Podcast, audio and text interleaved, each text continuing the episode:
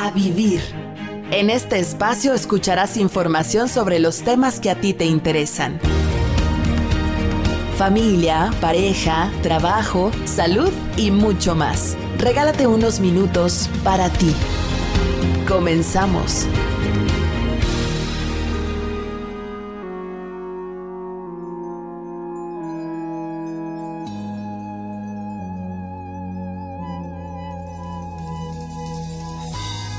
Cada lunes es una invitación a vivir y a vivir con la generación Z.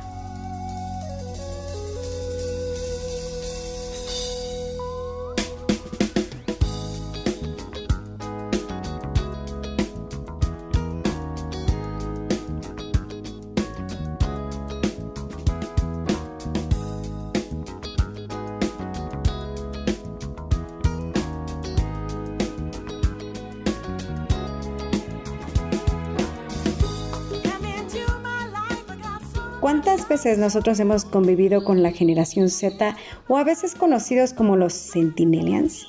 Bueno, pues es esta generación que sabe perfectamente bien cómo funciona un celular, la computadora, todas las redes sociales y por supuesto todas las plataformas. ¿Se acuerda cuando a nosotros nos decían te la pasas en la calle?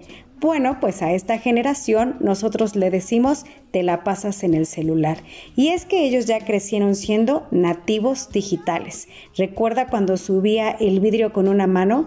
Ellos cuando nacieron con un solo botón se subía el vidrio, se prendía el carro, se abrían las ventanas, se apagaba. En un celular ellos pueden verificar si el carro tiene gasolina, si el carro se puede prender de una vez y tener aire acondicionado. Con un botón suben, con uno bajan y con todos esos botones ellos pueden tener una casa inteligente, un carro inteligente y todo inteligente. Entonces, ¿por qué se nos hace tan fácil discriminarlos si ellos nacieron en esta era digital? Quizá lo que debemos hacer es aprovechar ese potencial, ayudarlos a desarrollar otras habilidades y sobre todo quitar esta brecha generacional pensando que ellos están mal y nosotros estamos bien. Solamente son generación Z y hay mucho que nosotros les podemos enseñar y transmitir y muchas otras cosas que por supuesto ellos nos van a enseñar, van a crear, van a diseñar y van a dar a esta sociedad. Y para hablar precisamente de esta generación Z, está conmigo la psicóloga Carla Campuzano Segovia. Ella tiene un posgrado en como psicoanalista, es psicóloga y bueno, pues yo la conocí a ella en, en una semana que yo fui a Ecuador, porque quiero decirles que andamos muy internacionales. Yo fui a Ecuador a una semana como médico misionero y ahí tuve la oportunidad de conocerla. Nos hicimos amigas en redes. Me gusta mucho lo que comparte en sus redes. Puedes seguirla, por supuesto, porque ella tiene experiencia en salud mental, docencia, en mediación de conflictos, sociedad, pareja y familia y un abordaje sistémico en infancia y adolescencia. Y bueno, pues Carla, muchas gracias por aceptar esta invitación. Muy contenta de que me puedas acompañar en este programa de A Vivir. Esther, muchísimas gracias. Con todo gusto para tener este conversatorio. Encantadísima. Y desde acá del Ecuador, pues un abrazo grande y se te extraña muchísimo. Ojalá podamos vernos nuevamente en algún momento. Muchísimas gracias, yo encantada, fue una semana maravillosa de conocer gente muy linda, comida, lugares. Es extraordinario Ecuador, su gente, su calidez y, y, pues toda esa bienvenida que me dieron. Y hoy pues encantada de tenerte en este programa con este tema de la generación Z y en lo que yo iba estudiando me llamaba mucho la atención cómo nosotros tendemos, vamos a decirlo así, ¿no?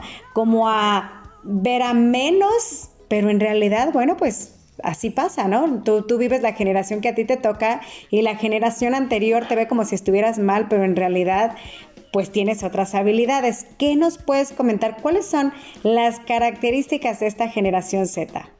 Como tú dices, Esther, realmente los vemos, eh, yo creo que más allá de, criticarlos, los vemos como con un poco de susto, porque es la generación eh, que ha nacido en la era digital. Y mira, son los chicos que van, eh, que nacieron desde 1995 más o menos hasta el 2015. más o menos también, ¿no? Porque todavía, bueno, las asociaciones internacionales, quienes hacen las investigaciones, difieren un poco, pero es un margen de dos o tres años, ¿no?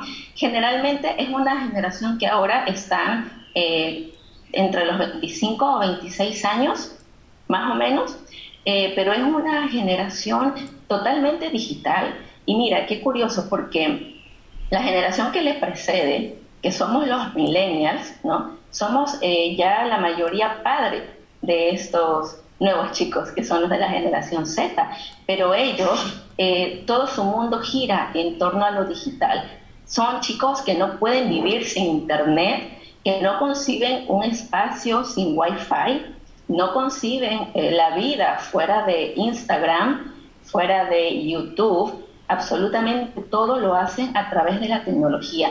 Y lo más impresionante, y uso esa palabra porque para ellos ya es normal, pero realmente yo lo veo con mucha, eh, con mucha admiración e impresión. Son chicos que te pueden manejar cinco dispositivos, todos al mismo tiempo. Y no solamente que los manejan, sino que también ellos procesan la información que reciben, la están procesando toda, absolutamente toda. Nosotros, digamos, los que medio nos manejamos con la tecnología, podemos usar dos. Y generalmente lo que hacemos nosotros es leer y compartir. Pero lo admirable de los chicos de la generación Z es que ellos eh, no solamente que reciben información, sino que elaboran con la información que reciben.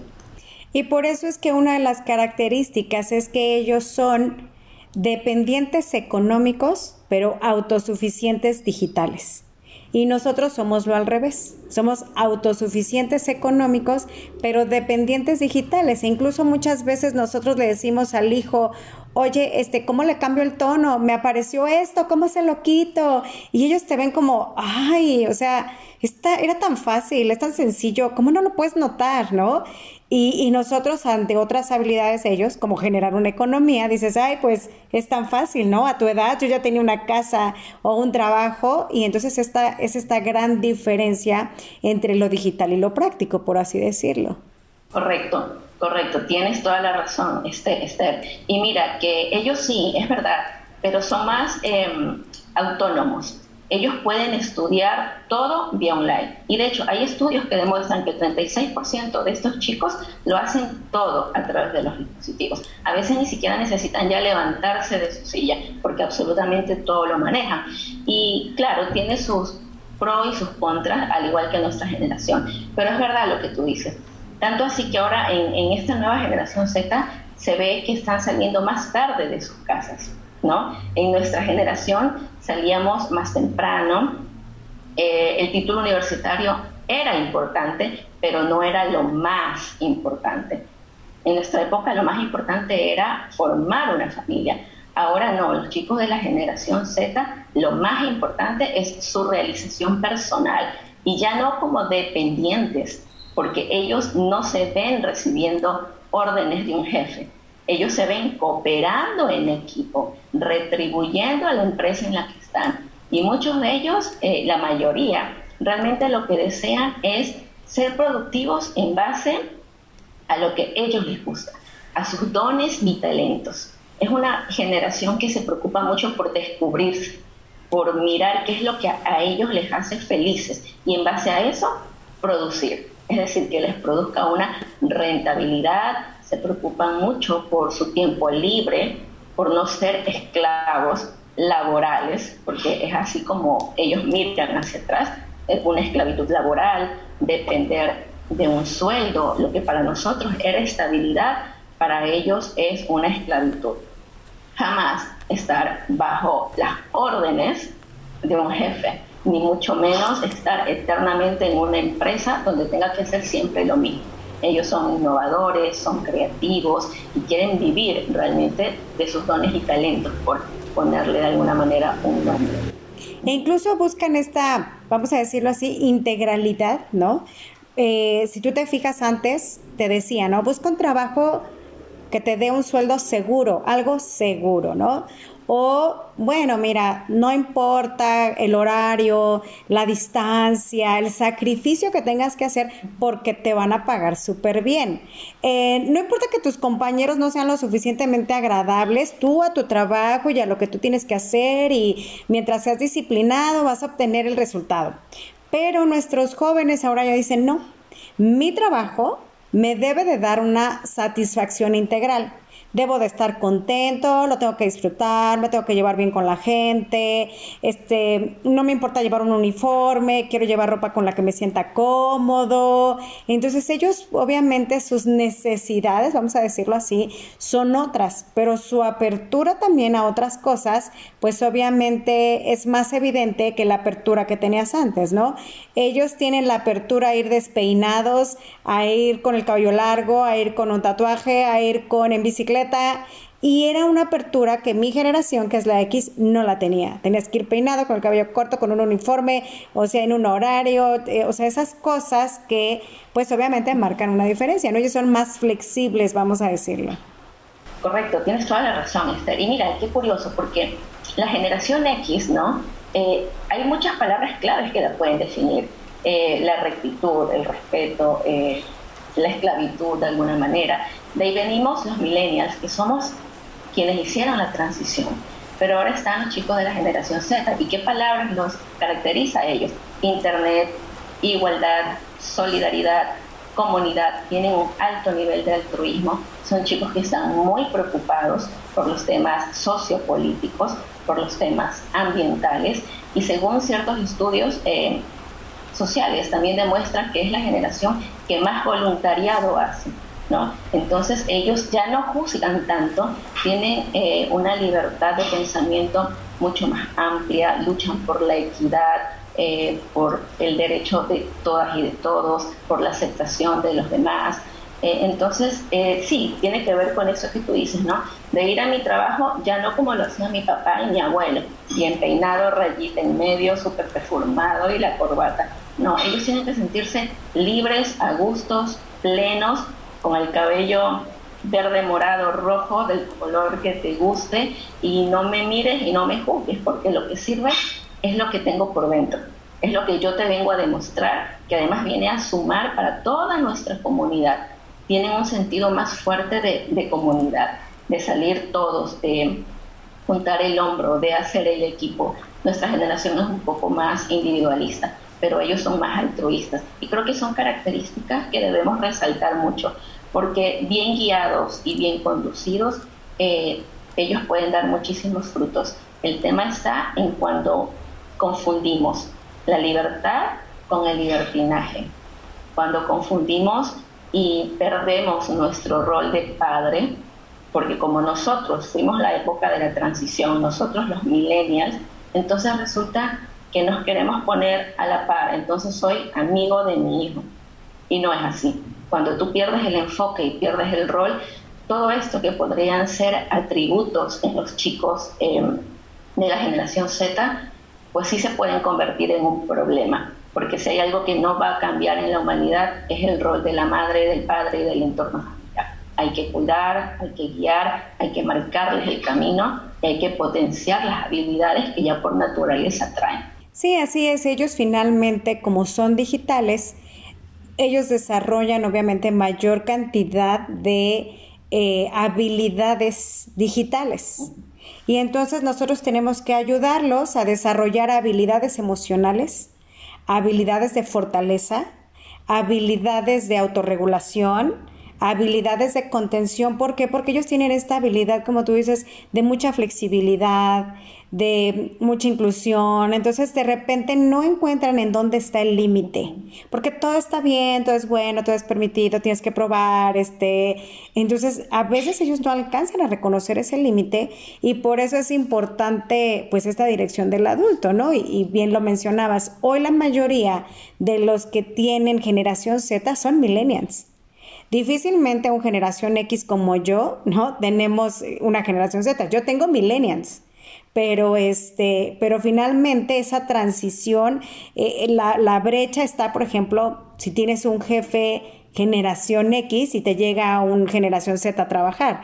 Entonces a veces hay como esos encontronazos e incluso llegas a ver como si su vida fuera muy fácil, ¿no? Porque tú te ibas al libro, a la investigación que se pueda verificar y ellos, no, en esta aplicación rapidísimo lo encuentras en esta, aquí en Google, de una vez, este, no, no has bajado esto y tú dices, ah, o sea, apenas yo estaba en Pinterest y ya hay 55 aplicaciones y, y, por ejemplo, algo que a mí me cuesta mucho trabajo es la famosa banca en línea y, y hoy, por ejemplo, fui al, a la plaza comercial con mi hijo y estaba la fila del estacionamiento y me dice, no, es que yo tengo la aplicación del estacionamiento. A ver, pásame el boleto, le hace el escáner y me dice, ¿ves? Ya quedó pagado.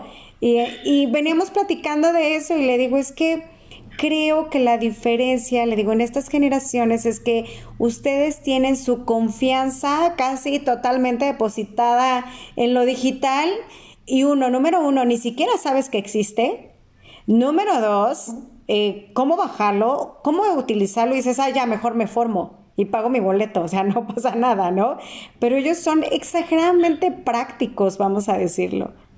Así es, son 100% digitales, Esther. Y como tú dices, nosotros todavía tenemos la desconfianza. Y mira que ya en la práctica yo, yo tengo, bueno, yo soy de la generación millennials, no soy el mejor ejemplo, eh, porque vengo de una X muy marcada, muy patriarcal todavía, pero sí tengo hijos Z. Entonces, eh, realmente lo que yo les digo a veces, eh, lo digital te puede fallar este, espera, y si no se registra el pago, hazle print, hazle un capture de pantalla, guarda el archivo. No, mejor vamos a la ventanilla del banco. Pero ellos confían plenamente, plenamente en sus aplicaciones y no se mueven de su metro cuadrado. Lo pueden hacer absolutamente todo.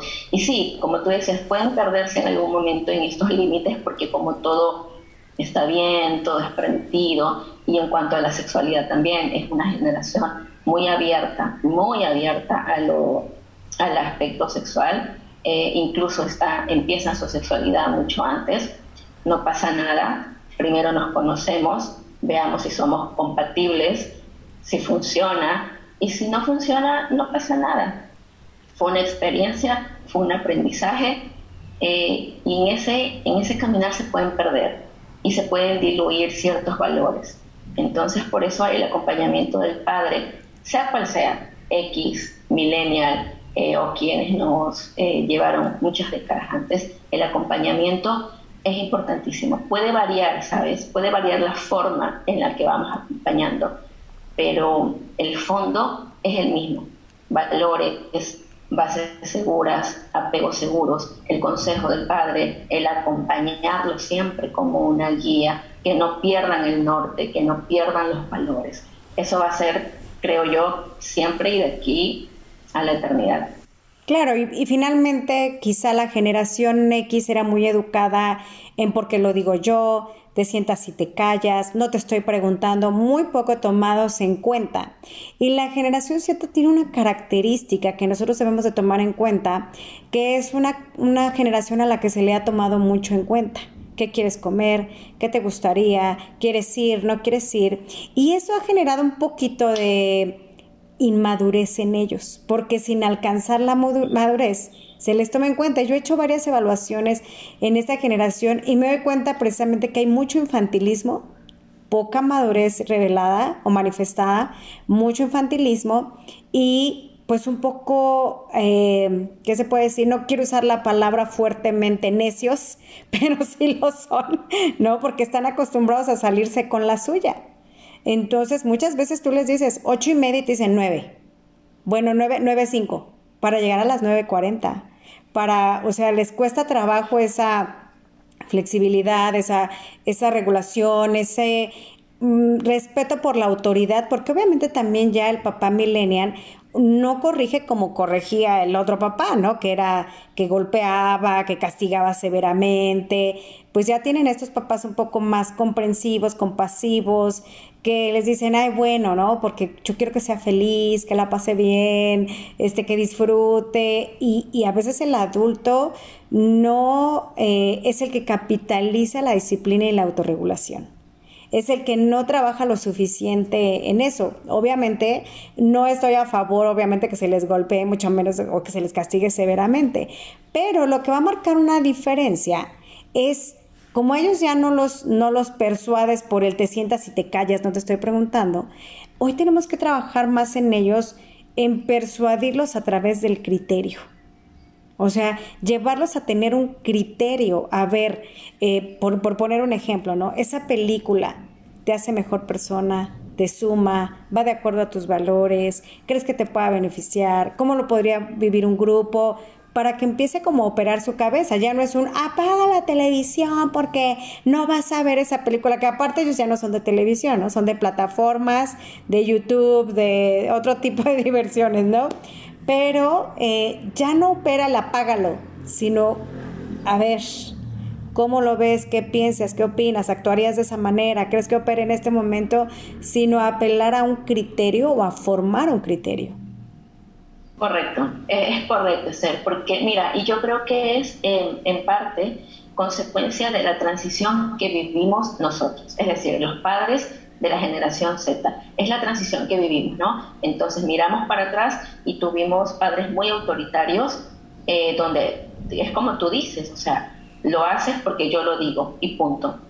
O simplemente bastaba una mirada y tú sabías que en la casa lo arreglaban o te miraban y tú sabías que tenías que quedarte quietito, ¿no? Entonces nosotros que estamos en la mitad, eh, fue como un no querer repetir ese patrón.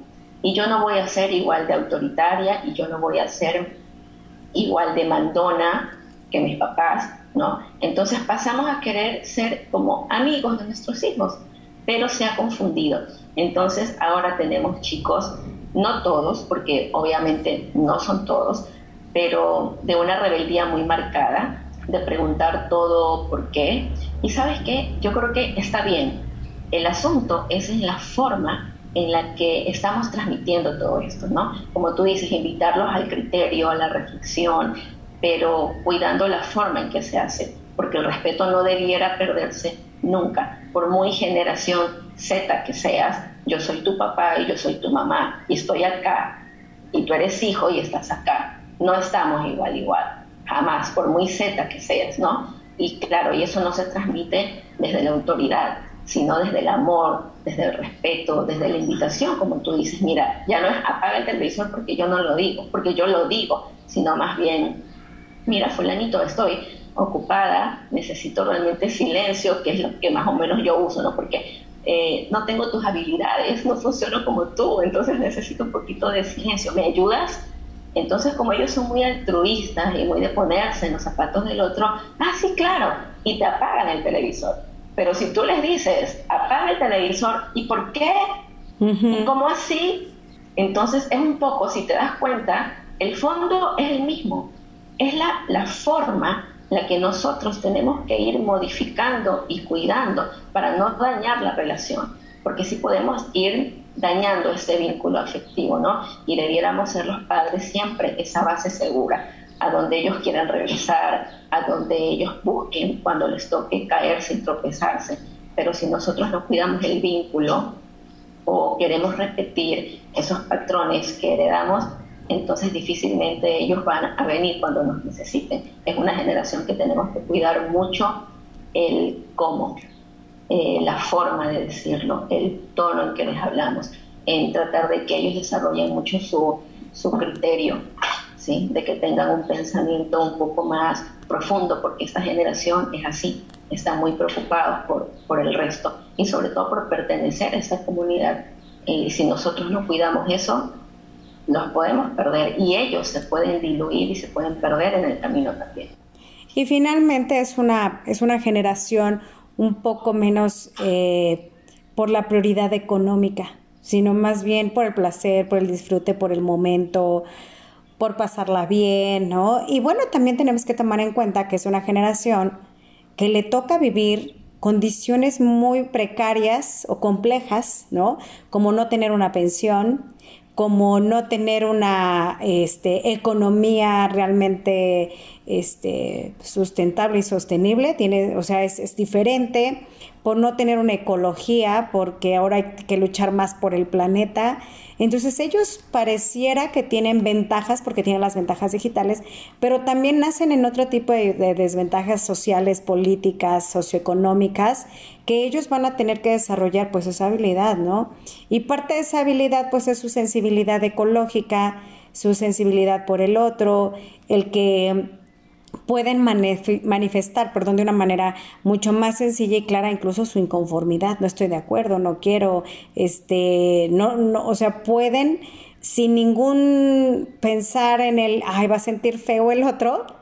No, no, no, dicen, a ver, antes de, puede sentir feo el otro, pero yo no voy a permitir esto o no estoy de acuerdo con esto y creo que es algo que opera a su favor. Soy Esther Crisóstomo, estamos en el programa de A Vivir, hablando de esta generación Z que podríamos tender a ver a mal, pero en realidad hay que verla bien porque sin duda alguna es el futuro de cada uno de nuestros países y lugares y nuestra familia e incluso. Vamos a ir a un breve corte y regresando al corte vamos a ver bueno, ¿y cómo le vamos a hacer? ¿Cómo se educa la generación Z? ¿Cómo se forman estos valores que mencionamos, esta disciplina, esta autorregulación, este equilibrio en su desarrollo de habilidades? ¿Cómo podemos nosotros colaborar con ellos?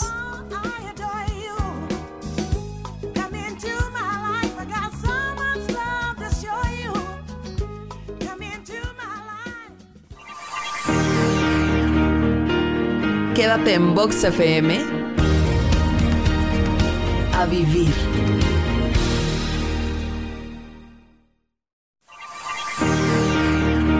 Esto espacio a vivir. Continuamos.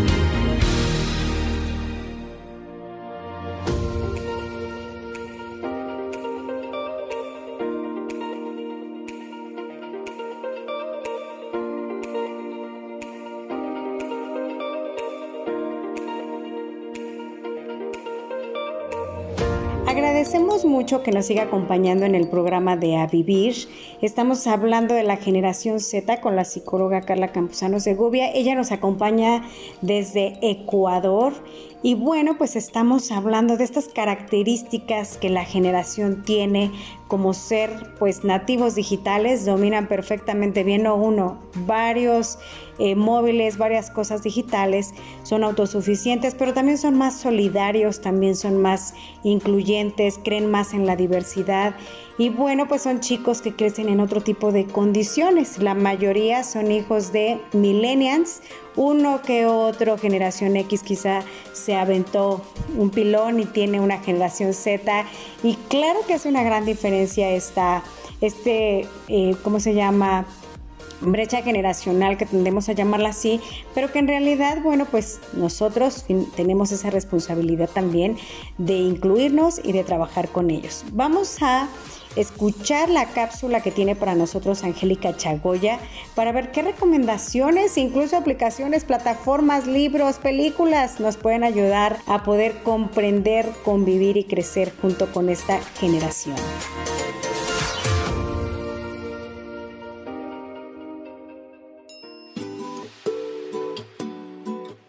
¿Qué tal amigos de Vivir? Los saludo con el gusto de siempre. El día de hoy para hablar de la generación Z Así que aquí les dejo algunas recomendaciones esperando sean de su agrado.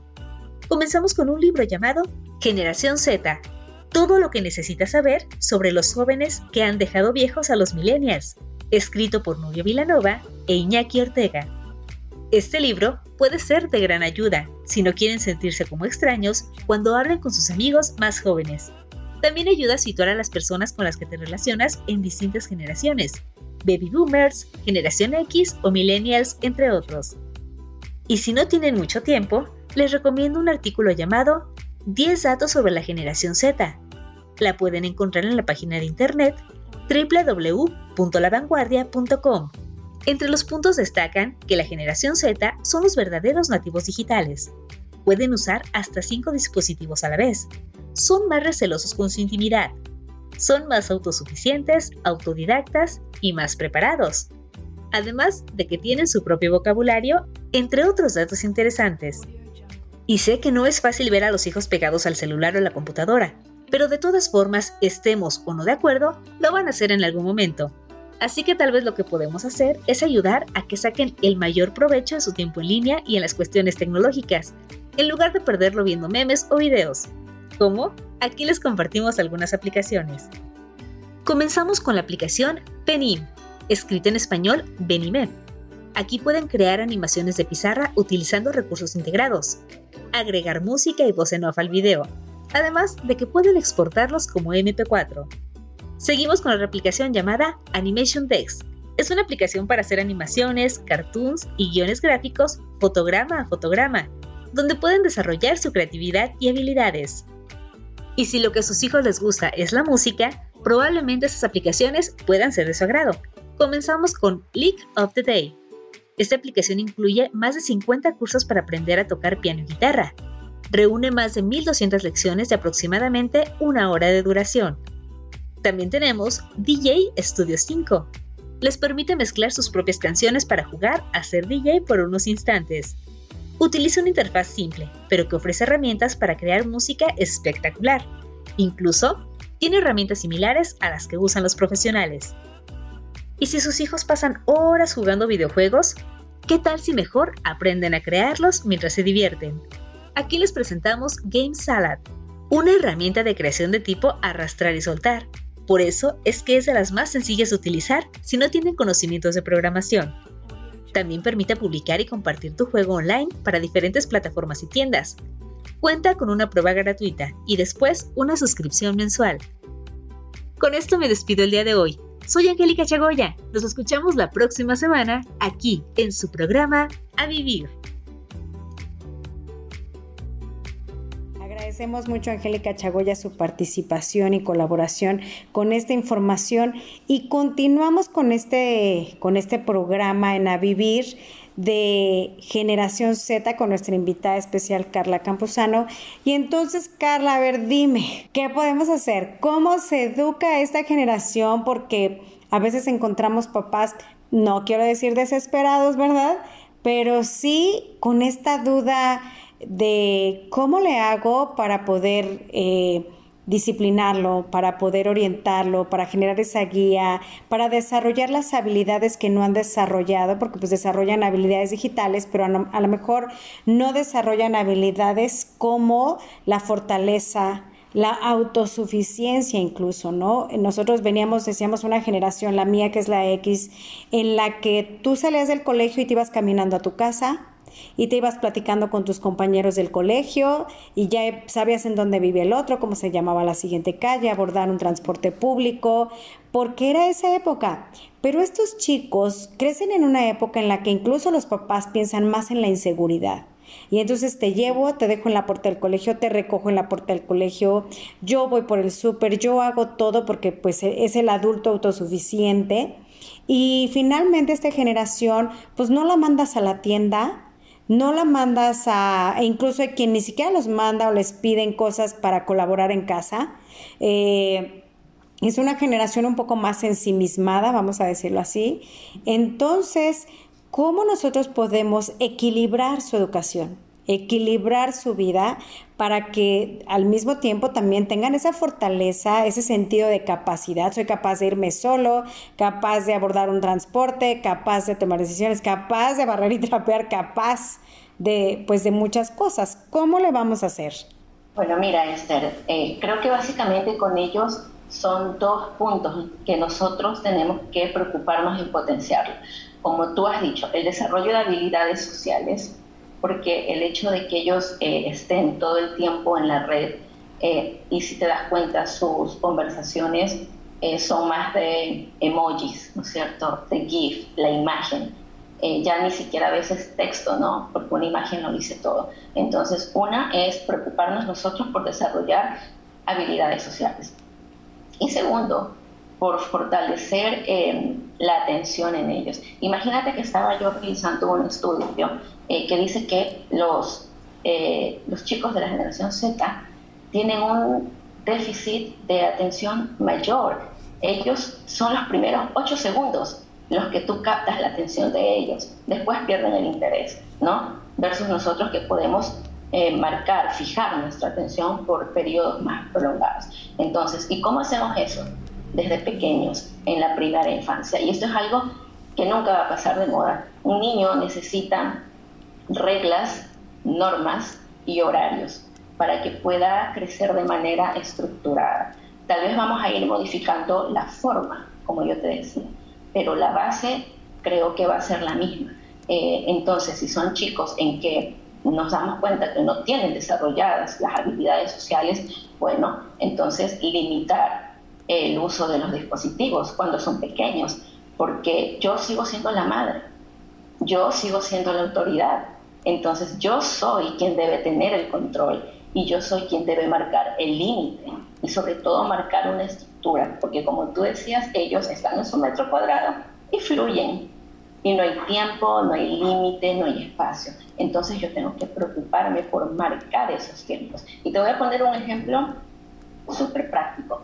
Por ejemplo, con un niño de 7, 8 años, que ya es generación Z, marcar horarios, ¿ok? Desde el amor y el respeto, porque esa generación no funciona con imposiciones, ¿sí? Entonces hay muchas metodologías. Tú te puedes sentar con ellos, puedes desde el, entusiasmo, como lo hacen las maestras parvularias, ¿no es cierto? Desde la alegría, mira, vamos a hacer un horario para que todos funcionemos, para que yo no tenga que estar atrás tuyo repitiéndote las cosas. Entonces te sientas con una cartulina grande, con un montón de marcadores y lo incluyes a él en la construcción de este horario. ¿Cierto? Lo vas guiando desde la creatividad. Ok, nos levantamos a las 8, te pongo ejemplo. A las 8 y media desayunamos, te conectas, vas a clases, luego de eso, pues te cambias el uniforme, te aseas, vamos a almorzar en familia, ojalá y se pudiera, o por lo menos entre hermanos, eh, y luego, bueno, vamos a hacer las tareas. Tú como más o menos ya conoces el tiempo que ellos se tardan, bueno, vamos a hacer tareas de 3, me invento, a 5 de la tarde. Y luego vas a tener permiso para andar en tus plataformas, que obviamente tienen que estar reguladas y para eso existen muchas aplicaciones de protección parental, porque no lo pueden ver todo. Nosotros tenemos que regular lo que ellos ven y tenemos que un poco filtrar. Tienen que vivir su mundo de niños, ¿no? Incluso fíjate que ese es el peligro más grande que tiene nuestra generación Z, que como nosotros no somos 100% digitales, no alcanzamos e incluso a visualizar los peligros y los riesgos que puede haber en el Internet, en las plataformas. El mismo adulto es hackeado, defraudado, engañado, por lo mismo que no tenemos esta experiencia y que tú crees que el Internet o que eh, lo que nosotros tenemos es para buscar recetas, qué tiene esta medicina, en dónde encuentro esto, es como nuestros alcances o, alcances o necesidades que suplimos a través del Internet. Pero ellos, eh, bien lo mencionabas, hay que enseñarles habilidades sociales. Muchos incluso dicen, ay, qué bueno que no vamos a la escuela porque aquí en mi recámara me la paso genial, no tengo que salir y entonces no tienen esa interacción para resolver un conflicto, para poder eh, negociar situaciones ya a nivel presencial. Entonces, ¿qué sucede? Obviamente, si el adulto es engañado, el menor también puede encontrar una diversidad de depredadores en el Internet y nosotros no lo alcanzamos a ver porque ni siquiera te lo imaginas. O sea, no piensas que esas cosas pueden suceder, que los depredadores tienen eh, ganchos personalizados para el que tiene 7, para el que tiene 10, para el que tiene 15, para el que tiene 17. Entonces, es uno de los peligros que ellos enfrentan. Y estos candados que tú mencionas son importantes. Estos softwares que van a filtrar qué edad tiene mi hijo, qué puede ver, qué no puede ver, y la cantidad de tiempo creo que también es importante. Hay papás que han enfrentado situaciones como el niño baja un juego y entonces te piden una tarjeta, el niño ni te avisa ni te pregunta, va a agarrar tu tarjeta, la da de alta y después dice yo a qué hora compré el juego, el tiempo, eso. No, pues el hijo ya lo incluyó porque si no, no podía bajar el juego y va comprando lo que quiere, ¿no? O sea, de una manera en la que el papá ni siquiera se imagina que así lo compraba, ¿no? A través de los videojuegos o de los juegos o las aplicaciones. Y entonces creo que, que hoy difícilmente nos vamos a emparejar con ellos pero es importante darnos cuenta de los peligros que ellos pueden encontrar ahí. Por supuesto. Y mira, eso es parte de la responsabilidad que nos toca a nosotros, a los padres de la generación Z, porque sí es una postura muy cómoda decir, bueno, es que yo no sé, es que yo no manejo, pero ahí está mi responsabilidad, porque yo soy la responsable de esa generación.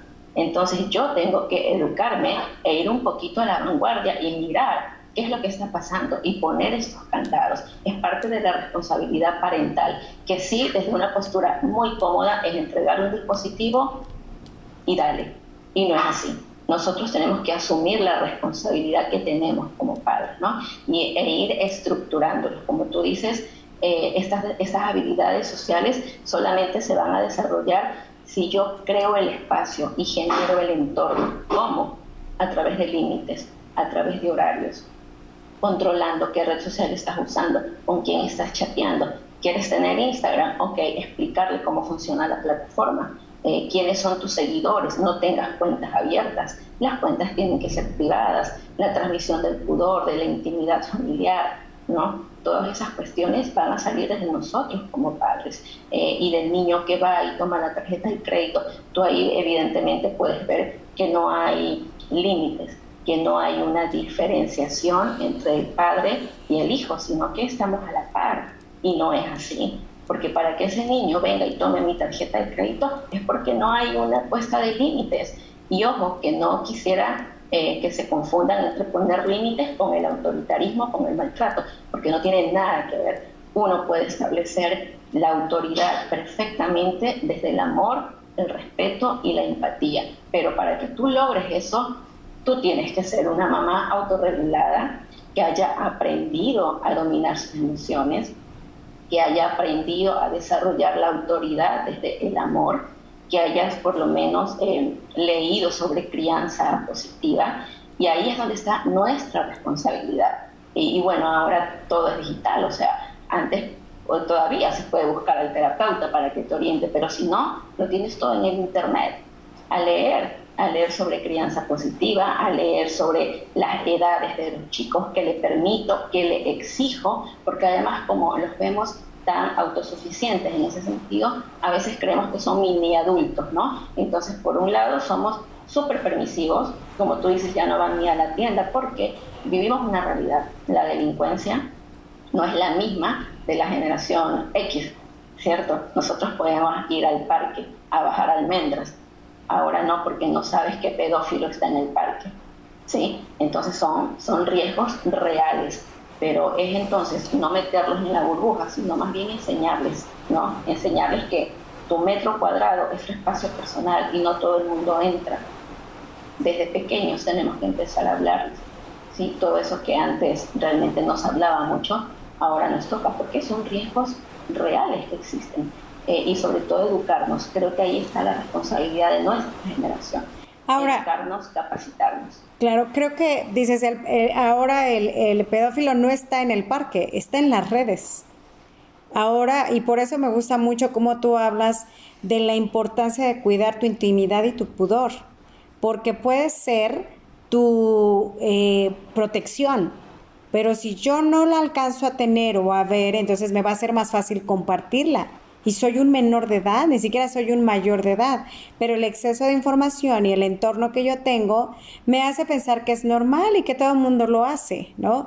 Eso por un lado. Por el otro lado, claro que los papás tenemos que, si no era la vanguardia, por lo menos estar enterados. Yo me acuerdo cuando salió el Facebook y que mis hijos, jiji, con el Facebook, y yo, pero a ver, ¿qué es eso? Pero a ver, ¿cómo funciona? Pero en 1, 2, 3 yo ya tenía Facebook.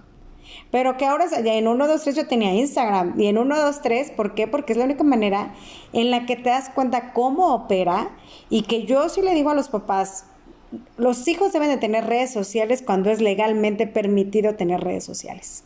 Si la tienen antes y tú lo permites y dices, bueno, ok, eh, necesita tener 14 para tener Facebook, pero tiene 12, entonces tú lo tienes que supervisar. Tú debes de tener la clave, accesar, ver cómo conversa, cómo convive, quiénes son sus amigos, a quién está siguiendo, porque definitivamente ni siquiera tiene la edad para tenerlo. Entonces nuestros hijos se tienen que acostumbrar a que te lo voy a revisar.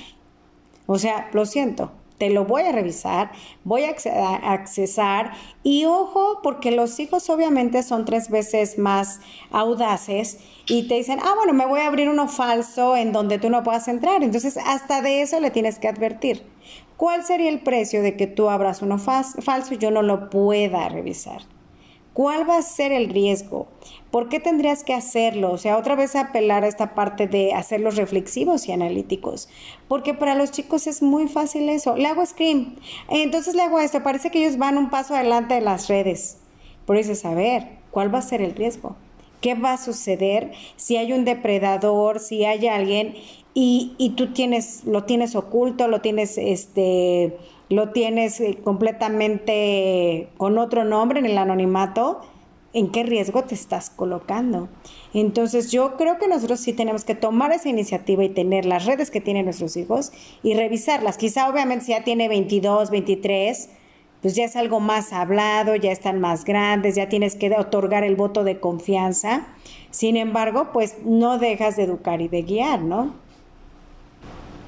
Correcto, sí, y como tú dices, el depredador ya no está en el parque, está en las redes sociales. Por eso la importancia de, mirar, ¿no? Eh, como te digo, es una generación a la que pide, pide mucha explicación y por qué esto, y ellos están un paso adelante en la tecnología, eh, pero cuidar mucho la comunicación, ¿no? Eh, el ser amigos, ponerse de igual a igual no funciona, más bien el ser tu mamá y que tú sientas que puedes confiar, que me puedo reír contigo cuando me cuentas una anécdota, cuando me cuentas que a tu amiga le pasó algo, que te puedo aconsejar, es lo único que garantiza que tu hijo regrese a ti. Porque como tú dices, ellos se abren otra cuenta y listo. Pero ¿qué hace, por ejemplo, un niño de 8 años con Instagram? ¿Qué hace un niño de 8 años? O sea, no debería tener Instagram. Pero, si, okay, si le permites, pon todos los filtros necesarios y genera un vínculo tan fuerte efectivamente que él no tenga que crearse una cuenta escondida, porque habrá muchos que no les guste, que se sientan invasivos cuando tú les digas, déjame revisar. Y habrá muchos que eso los haga sentir invadidos, ¿no? En su corta edad, invadidos. Eh, y puede generar otras consecuencias. Entonces, yo le he puesto eh, más bien al fortalecimiento de este vínculo desde la confianza, desde el amor, desde mira, te enseño, poner casos, poner metáforas, sabes que a fulanita le sucedió esto, vamos a evitar que suceda, la importancia que, que tú conozcas a todos tus amigos que tienes en Instagram. Y ahí hay temas mucho más profundos, Esther, ¿por qué los chicos de la generación Z, su autoestima pareciera que dependiera de cuántos likes tienen, de cuántos me gustas tienen? ¿Qué hay detrás de todo eso? Detrás de todo eso está la no mirada materna, la no mirada paterna, el, vacío un poco de no sentirse mirados, porque como los millennials somos quienes los hemos, eh, quienes los estamos criando, pero somos una generación súper trabajadora, súper cumplidora, súper responsable, entonces dejamos de mirarlos para darles económicamente todo lo que necesitan. Entonces, lo, lo, importante que es que cuando tu hijo te habla, lo mires, lo mires a los ojos, conectes con él, dejes el dispositivo a un lado. La mirada tiene una importancia tremenda en el apego que estás formando en los chicos, en mirarlos, el contenerlos, en el acariciarlos. Hay una herramienta que a mí me gusta muchísimo que se llama el circuito de seguridad parental y que creo que aplica desde el momento que naces a lo largo de todo tu ciclo vital, ¿no? Y es eso de eh, acogerte, para que luego tú salgas a explorar el mundo. Pero cuando te encuentres con, esa, con eso desconocido, con eso que te duela, con eso que te haga daño, hayamos generado un vínculo tan fuerte, tan de confianza, que regresas. Y cuando regresas, yo te contengo. Te contengo cuando eres pequeño. Te sostengo cuando ya eres adolescente. Y te acompaño a que te levantes nuevamente que hasta mientras son solteros, esa figura de seguridad va a ser el padre o la madre, pero va a durar por toda nuestra vida. Ya cuando somos adultos, ese apego seguramente va a ser tu pareja. Y ya mucho más adelante pueden ser tus hijos. Cuando ya nosotros estamos en la tercera edad, con adultos mayores, mi apego seguro va a ser mi hijo, a quien yo voy a regresar nuevamente. Entonces, es un ciclo Es un ciclo vital maravilloso eh, que creo que debiera estar incluido en la formación de, padres o escuela para padres. La mirada, el contacto, el contenerte, el sostenerte desde el amor, no desde la reprimenda, ¿no? Y de esa situación eh, que tú sientas que yo te sostengo, te acompaño, te levanto, lloro contigo y luego sacamos la experiencia de vida que necesitas para fortalecerte y que sea yo quien te pueda contener y yo quien te pueda levantar, ¿no? Entonces, mira, es un ciclo, es una herramienta eh, que se la puede aprender, es muy fácil, eh, que funciona para toda tu vida. Eh, y sobre todo, Esther, mucho yo insisto en los horarios y la estructura familiar, horarios, desde el amor, desde la comunicación, ven, construyamos los puntos, armemos tu horario, a qué hora quieres tener tu hora libre en la que vas a estar en redes. Ah, perfecto, de 5 a 6, no más allá de una hora, una hora y cuarto Ok, y luego comentar el tema de la lectura en los chicos, pero ¿cómo? Toma, lee un libro. No, creando espacios. Ven, vamos a leer. Nos acostamos en la alfombra, prendemos el aire, nos hacemos unas palomitas y tú y yo leemos. Yo leo mi libro, tú lees tu libro y luego me cuentas. Es un hacer, ambos compartiendo. ¿Sí? Es la única manera de formar en ellos estas habilidades sociales y generar espacios.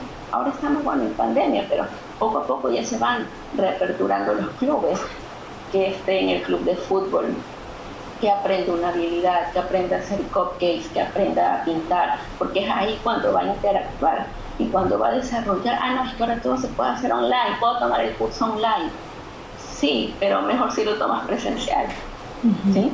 Porque es ahí cuando vamos nosotros a dar las herramientas para que aprendan a mirarse, porque ahora los chicos ni soportan que, los mires, como que se ponen incómodos, porque claro, no están acostumbrados a la interacción social, pero si van a la academia, van al fútbol, van a conversarse, van a mirar, eh, vamos a desarrollar la escucha, eh, todas esas cosas que, que debieran estar desde chiquitos. Y fíjate que me gustan mucho las dos cosas que mencionas. Una, difícilmente vamos a poder influir en otro individuo y principalmente nuestros hijos si no tenemos una relación con ellos. Y no hay mejor relación que una relación afectiva, que una relación asertiva y que una relación cercana. Esa es importante. Y en esta del contacto, muchas veces las mamás dicen, pero yo no estoy acostumbrada a mi amor, mi vida, mi cielo. Acostúmbrate. Apréndelo, genéralo porque va a ser súper importante porque no solamente los estamos enseñando, sino que además estamos transmitiendo en ellos ese amor. ¿Por qué? Porque van a aprender a amar a través de eso a tener relaciones más afectivas, más cercanas y, y, con esta palabra que me encanta que utilizaste, que es conexión. Entonces, creo que como siempre el principal trabajo es del adulto hacia el menor. O sea, los que nos tenemos que formar como adultos somos nosotros. Carla, se nos ha agotado el tiempo del programa. Te agradezco muchísimo eh, tu participación, tu colaboración y el que hayas tomado este tiempo para poder compartirlo con nosotros. Muchísimas gracias a ti, Esther. La verdad es que en todo lo que podamos sumar, creo yo que vamos eh, regando semillitas de amor por el mundo y alguna alma se toca y alguna alma se despierta con este tipo de conversatorios. Creo que es una manera de ir construyendo. Oye, pues un saludo muy grande a Ecuador, a Guayaquil y a todos los que pues en algún momento compartí con ellos. Muchas gracias. Y pues también gracias a usted que nos acompaña en esta noche. Recuerde que cada lunes es una invitación a vivir. Que tenga una excelente semana. Gracias a Yair y a Vox 103.3 FM por este tiempo y este espacio. Esperamos que la información y experiencias que te hemos compartido sean útiles en tu vida. Verte sonreír será nuestra mejor recompensa. A vivir. Hasta la próxima.